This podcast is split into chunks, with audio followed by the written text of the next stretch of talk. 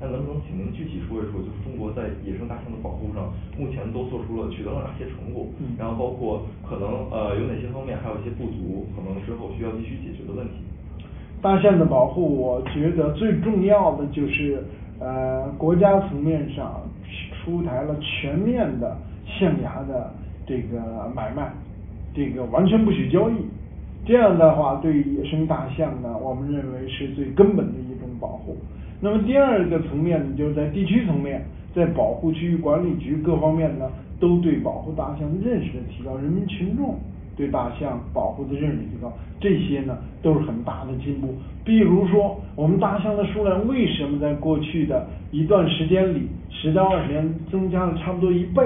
一个很重要的因素就在原来的西双版纳大象居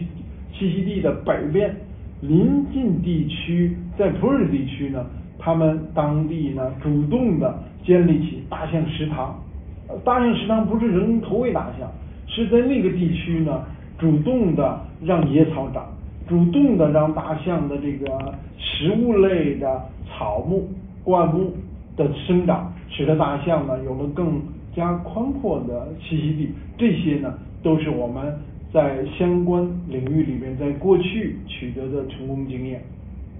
呃，那。